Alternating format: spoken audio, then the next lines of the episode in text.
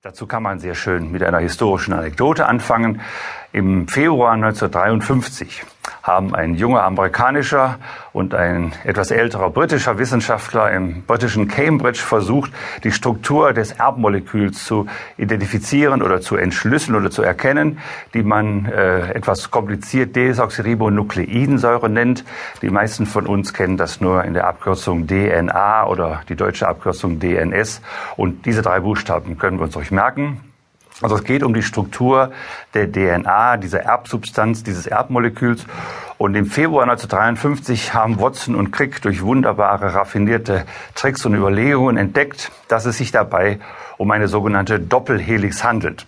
Es sind zwei Stränge, die sich umeinander winden, die eine, einen breiten äh, Graben haben und einen engeren Graben und die eine wunderschöne, elegante Struktur machen. Also zwei Stränge, die sich dann hoch äh, umeinander winden, die sich so als Doppelschraube in den Raum erstrecken und die man dann gelegentlich als Faden des Lebens bezeichnet hat.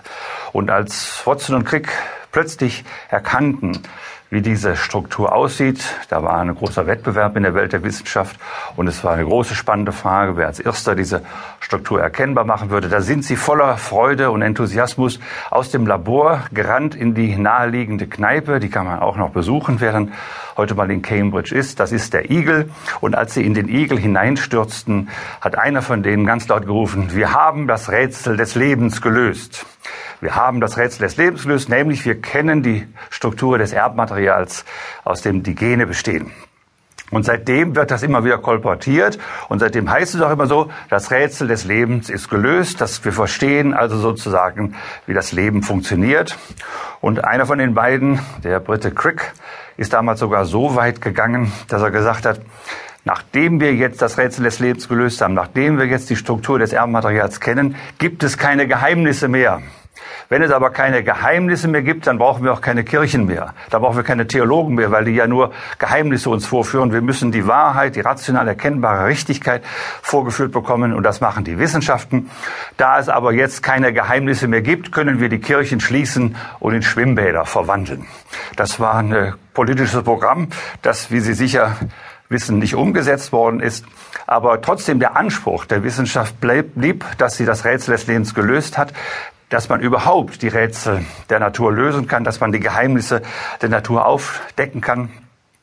Und ich möchte Ihnen jetzt am Beispiel dieser Doppelhelix und vielleicht an anderen Beispielen zeigen, dass man das gerade nicht tut, sondern dass Sie eine, ein Geheimnis durch ein anderes ersetzen.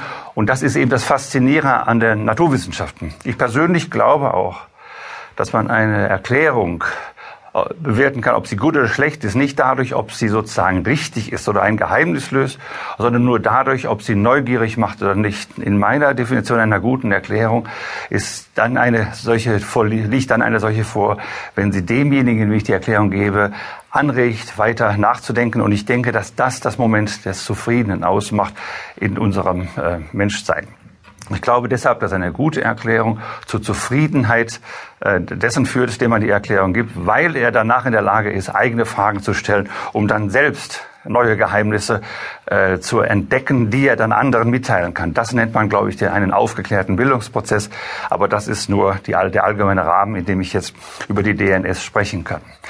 Das erste Rätsel, das Sie zum Beispiel bei diesem doppelhelikalen Molekül, dieser Schraube des Lebens oder diesem Faden des Lebens äh, vor sich haben, ist, besteht darin, dass das Ding hier aus Einzelteilen besteht. Das ist eine wunderschöne dreidimensionale Struktur, die aus einer sogenannten Phosphatgruppe besteht, wo ein Zucker zugehört und wo vier Basen dazugehören. Jedes einzelne dieser Moleküle ist flach. Das heißt, sie haben so flache Bausteine, die noch nicht mal so kompliziert sind wie Legosteine, sondern einfach nur Stückchen Pappe oder Stückchen Papier. Ganz flache Dinge. Und alles aus diesen Ebenen, zweidimensionalen Einheiten, machen sie plötzlich eine wunderbare dreidimensionale Struktur. Das müssen Sie doch erklären. Sie müssen auch erklären, wieso die immer wieder zustande kommt. Sie müssen doch wirklich erklären, wodurch gewissermaßen die Einzelteile, die unanschaulich, eher hässlich und vielleicht uninteressant sind, plötzlich etwas generieren, das grandios ist, das spannend ist und das fantastische biologische Funktionen übernehmen kann.